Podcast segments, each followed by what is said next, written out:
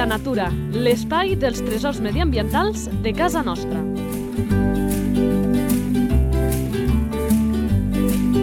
Un espai conduït per Francesc Balanyà. I sempre que sentim aquesta frase d'un espai conduït per un servidor, diem allò, i ho diem de veritat amb el cor, conduït per un servidor, però sempre molt ben acompanyats. Sabeu que en aquest espai comptem amb gent que va venint, que s'estrena, és el cas d'avui, del Javi Marco, Javi molt bones, Bona tarda. de l'associació Trenca, que tots els animals són importants, i ho diem sempre, allò de aquest m'agrada, aquest és bo, aquest és dolent, d'acord. Però hi ha alguns que aquesta etiqueta dels tresors medioambientals de casa nostra doncs fan que agafin molta més força. És el cas de l'exemplar de l'animal d'avui, que ràpidament anem a conèixer.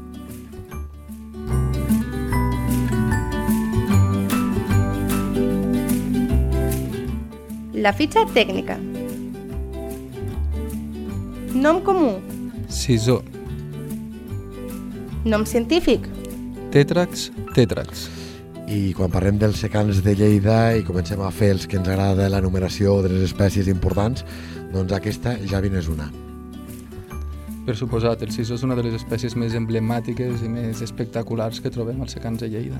Doncs el que toca és eh, no només trobar-la, sinó, com fem en aquest espai, conèixer-la.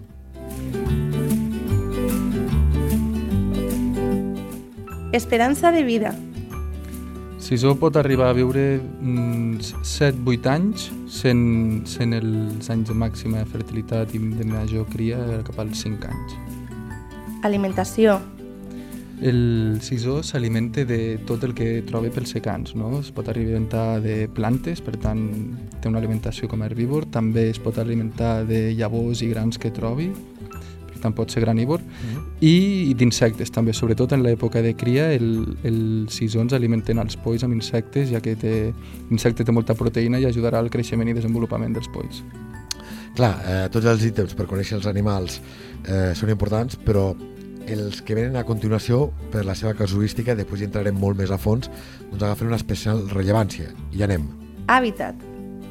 L'hàbitat del sisó és sobretot espais oberts de caràcter estepari amb una vegetació baixa i dispersa, vale? sobretot erms, guarets, prats i conreus de cereals de secà amb el, amb el típic mosaic de, de conservació de marges, etc. Relació amb els humans. que també té molt a veure amb el tema de l'hàbitat i després en parlarem una mica de forma més àmplia, però aquesta relació amb els humans i l'hàbitat doncs és capital. Eh? Totalment, aquí a casa nostra el sisó el trobem en zones agrícoles, en zones de, de cereal de secà, on, on, on el trobem sobretot en, entre camps de cereal i guarets, que guarets són, són camps agrícoles que es deixen sense cultivar i per tant surt la vegetació natural de la zona.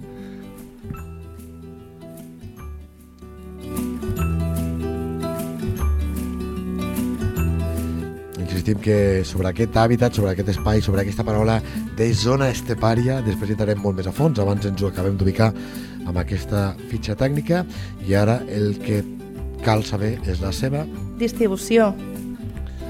Uh, a nivell general, la distribució de, del sisó trobem en zones estèpiques del centre-sud d'Europa i centre d'Àsia. Vale? Aquí a casa nostra, de tot Catalunya, només el trobaríem a Lleida. Vale? Dintre de Lleida és, queda, queda, queda conservat en, en aquells espais que, que mantenen aquest hàbitat de secà. No?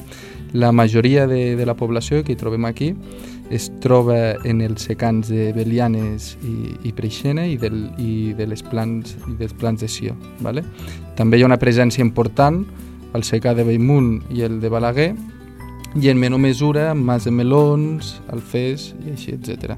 En general podríem dir que hi ha un, aproximadament uns 600 mascles de sisó al, al territori català. Clar, aquesta xifra, eh, alguns pensaran, això és poc o molt? Doncs quedarà una mica respost amb aquest ítem. Salut de l'espècie.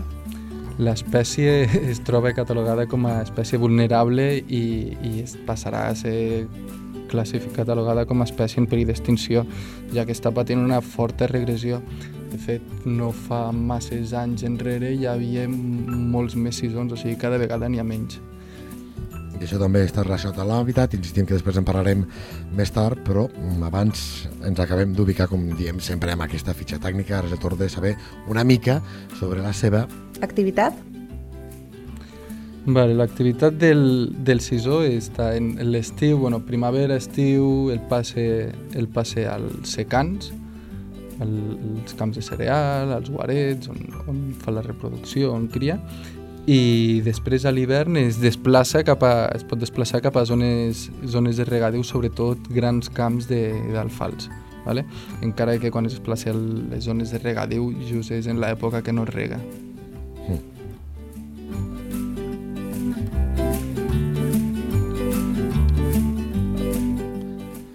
Curiositats? Com a curiositat podríem, podríem parlar del, del ball nupcial que tenen els mascles, que és molt... És molt... segurament podem, dir, podem dir-ho així, perdona que t'he Xavi, que els que ens agrada la natura, quan pensem en el sisó, pensem en això. Exacte, és espectacular veure-ho. El, el sisó comença, comença a cantar, a saltar i a ballar per a, per a treure les femelles i és una experiència brutal. Jo t'he de confessar que els meus deures que em queden per fer és veure aquest ball. M'agrada fer natura, no l'he vist, i dic, Fran, és que me sentiria la persona més afortunada del món. He vist 50.000 vídeos, ara tinc aquí un davant, eh, perquè ficarem, mira va, ho fem ja, doncs eh, el so que, que es produeix. A veure si el sentim.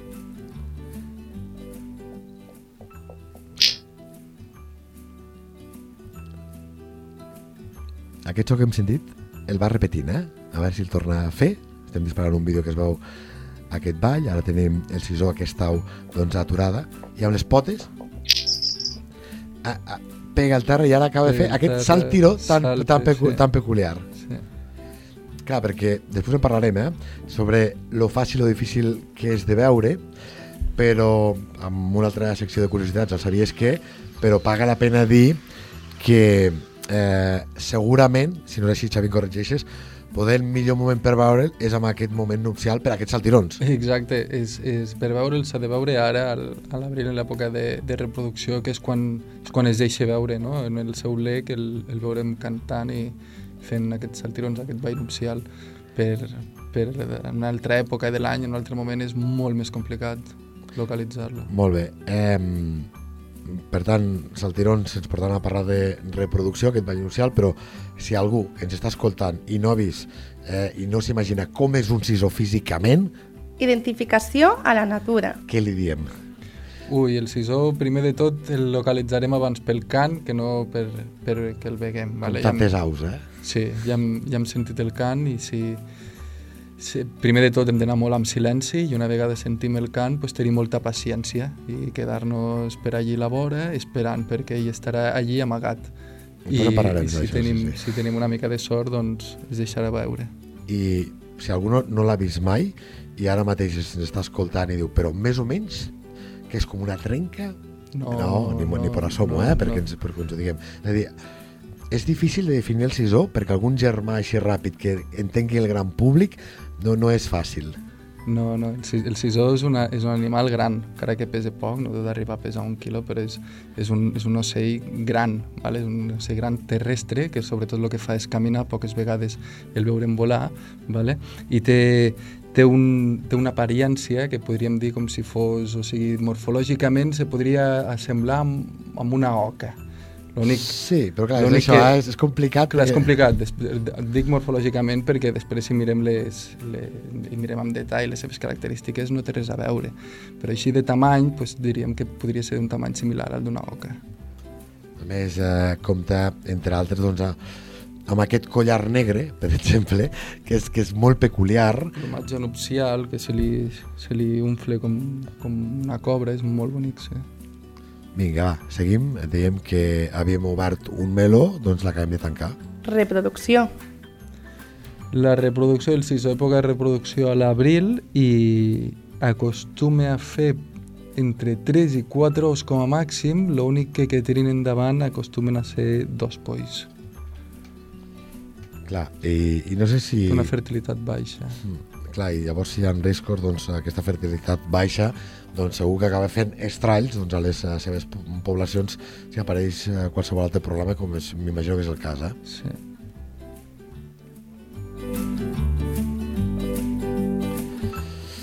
Doncs, per exemple, quines serien aquestes Problemàtiques. ara mateix que té l'espècie? La principal problemàtica el, el, és la pèrdua d'hàbitat. És, el, és per això que hi ha hagut aquesta regressió tan important del sisó. La transformació en regadiu de, del, dels espais de secà, llavors el sisó allí ja no el veurem més, es desplaçarà a raconets on quedin de secà. La intensificació agrícola i, i l'escassa superfície de, de zones de vegetació natural que queden en el territori. De fet, eh, per exemple, el canal Segarra-Garrigues havia de inicialment donar cobertura, és a dir, transformar de secar regadiu 70.000 hectàrees, que es diu ràpid. Amb aquesta aparició en parlàvem a UAU Lleida Ràdio amb el mateix Xavi fa, fa temps, en un espai. Eh, la xarxa Natura 2000 és aquesta figura de protecció, ho hem explicat altres vegades, que tenim arreu del país, que Europa, no aquí a Catalunya, sinó arreu del continent, doncs demanava o als estats o a les regions, en aquest cas les regions a casa nostra, el que entenem com a comunitats autònomes, que havien de protegir una part representativa, no ficava percentatges, representativa del nostre territori en diferents hàbitats. És a dir, si tu ets una regió que tens un sol hàbitat, doncs havies de protegir una part representativa d'aquest hàbitat perquè garantir doncs, la continuïtat de les es- diferents espècies. A Catalunya, com que tenim tresors medioambientals arreu, però especialment a les Terres de Lleida, amb hàbitats absolutament diferents, doncs ha arribat a produir que, com passa a dia d'avui, una de cada tres passes que es fan a Catalunya siguin sota aquesta figura de la xarxa Natura 2000. Exacte. I a les Terres de Lleida especialment, això era important, també ho comentàvem en aquesta entrevista que feia esment ara mateix amb el, amb el Javi, a UAU Lleida Ràdio, de les zones que més interessaven de casa nostra, perquè són cares de veure a la resta d'Europa, eren les zones estepàries, i això va fer que aquestes 70.000 hectàrees que havia de regar inicialment el canal Segarra-Garrigues, doncs aquest rec de transformació dotació d'aigua de 5.500 eh, hectòmetres cúbics per any, és a dir, que et permet passar de cereals, per exemple, a fruiters, doncs no es pogués fer com inicialment s'havia previst al, al projecte i que la meitat doncs, se protegissin, tinguessin només el rec de suport, que és aquella dotació mínima d'aigua que fa que el conreu no mori de set per la sequera, però que garanteixi els, els hàbitats per tot plegat, perquè hem dit ara, perquè això són tresors medioambientals que ja no tenim, crec jo, encara molts lleidatans eh, assimilat lo important i únic que és el que tenim a casa nostra. Sí, és així, és així. De fet, eh, nosaltres tenim molta sort perquè a la província de Lleida, en dues hores amb cotxe, vas des d'una zona on trobem hàbitats totalment estèpics, un país, Sí, sí. paisatge semiàrid, a hàbitats alpins. O sigui, tenim una, una riquesa de biodiversitat espectacular i això és una, un atractiu turístic i econòmic també i s'ha de, de valorar, conèixer i conservar. i amb aquest el que explico ara intentaré fer-ho molt ràpid i que sigui molt visual per la gent doncs amb aquesta arribada del rec amb el canal Segarra-Garrigues doncs es feia una cosa que s'anomena concentració parcel·lària què vol dir això? Imagineu-vos que sóc un pagès que m'arribarà l'aigua per primera vegada i tinc una finca de dos hectàrees doncs, al nord de Gramunt, m'ho invento, eh? eh? Tinc dos hectàrees més al sud de Tàrrega, tres a no sé on. Doncs se sumaven totes les hectàrees que contenia i en lloc de tindre dispersat els meus conreus, perquè al cap dels anys i generacions doncs un li compra, ven, un i altre, es volia ajuntar i tindre una sola peça gran perquè és molt més còmode a nivell de logística, perquè ho tingués més a prop el tractor no tinguis tant dispendi, per exemple, de, de gasoil, etc etc. Però clar, la concentració parcel·lària té problemes per animals com aquests, eh, Xavi? Sí, exacte, la concentració parcel·lària pues, ens, ens carregaríem gran part de l'hàbitat, destruirien molts marges i, i, i s'hauria de fer molt bé i seria molt complicat que, que tothom quedés content. I per això dèiem abans que volíem entrar en el tema de, de, de l'hàbitat perquè a vegades jo entenc que la gent que no hi està ficada pugui arribar a pensar, ostres, i això per què no m'han deixat fer? Això per què no... Clar, si parlem d'emergència climàtica, parlem de sostenibilitat i ens ho creiem, doncs qüestions com aquestes són capitals, perquè quan et carregues aquestes coses, difícilment, per exemple, amb una concentració parcel·lària, les acabes recuperant. els marges, no ficaràs un marge en plena finca. Una, ve, una vegada tu modifiques el paisatge, després la, la recuperació del paisatge és lenta i, i bueno, el que hem comentat abans, la tendència del pagès sempre és a, a netejar els marges, a, a eliminar aquestes zones que és on, és, és on es concentra la vida.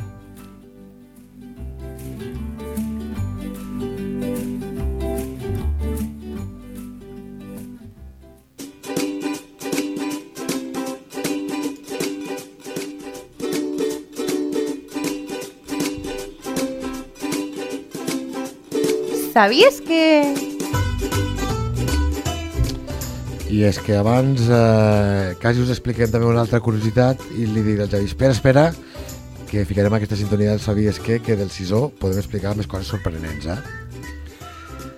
Sí, sí, el... una de les característiques més curioses del sisó, igual que d'altres aus estèpiques, és que no acostumen a volar massa, sinó que són terrestres, les trobem pues, passejant pels, pels camps. És per això que tenen un plomatge molt mimètic amb, amb la vegetació i amb l'ambient i és tan difícil detectar-les i, i localitzar-les. De fet, si ara volguéssim anar a veure sisons, ens costaria un bon rato trobar-ne si és que el veiem i ens sentiríem i, i miraríem, miraríem i no el trobaríem. Per això necessites molta paciència. Una vegada el trobes i el detectes, ell sap perfectament que estàs allí en comptes de, de marxar volant. El que fa és desplaçar-se caminant, ajegut, eh, mititzant-se amb l'ambient. Com si s'amagués, eh? allò sí, una mica cotxat, dient, eh, no m'ha vist i és, me'n vaig allò. És una situació molt, molt graciosa. Poder ficar la pota, si així m'ho dius, eh? Podríem, perquè la gent ens entengui, fer una comparativa amb les gallines, és a dir, la gallina pot volar, però no acostuma a volar, i ho fa allò amb extrema necessitat, perquè pel seu pes i tota la pesca, quan una gallina vola, assumpte que dic jo, no? En si jo podríem fer aquest paral·lelisme? No exactament, perquè sí que quan, quan, quan els veiem volar tenen molta capacitat de, tenen gran capacitat de volar i de desplaçar-se igual que, el, que els altres, les altres aus estèpiques. L'únic és que és un, és un fet de, jo crec, d'adaptació, com que són, el seu hàbitat és una estepa, és un terreny totalment pla, amb una vegetació baixa que no arriba ni al mig, ni a mig metre, i, i, i, i la cobertura del sol no és completa, per tant potser veiem plantes com veiem sol nu, doncs és la manera que, que han tingut aquestes espècies de- d'adaptar-se a l'ambient, de viure i de nidificar al terra. No? Estem acostumats a veure les aus amb, ar amb arbres, Sí. aquestes aus mai les veurem amb un arbre. També per la pròpia idiosincrasia del terreny. Sí, exacte.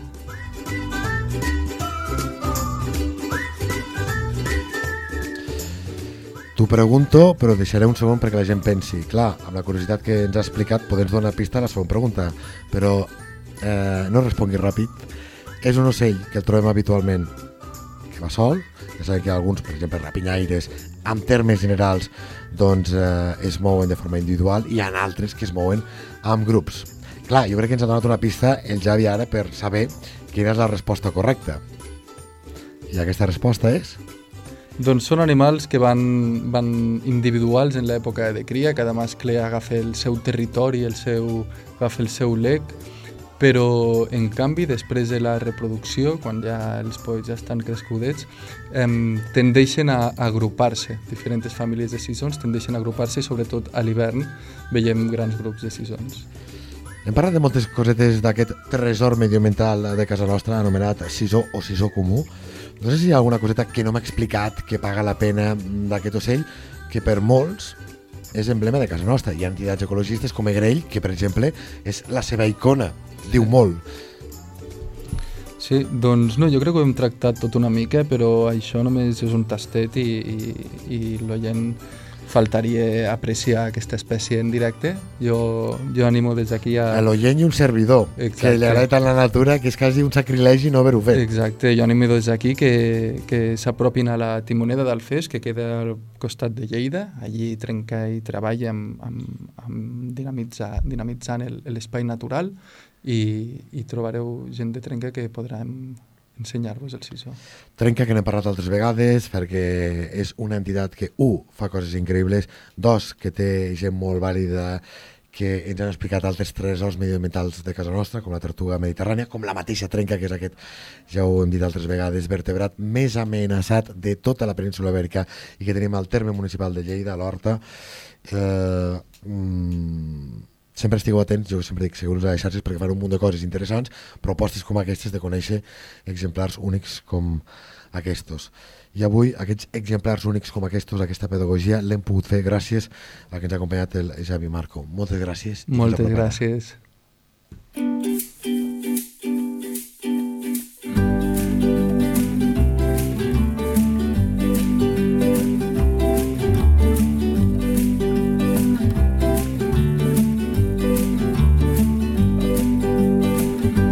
La teva entitat vol explicar un tresor de casa nostra? Un animal, una planta o un indret? Si és així, envia un correu a lleida24 arroba lleida24.cat. Lleida Natura, l'espai dels tresors mediambientals de casa nostra. Un espai conduït per Francesc Balanyà.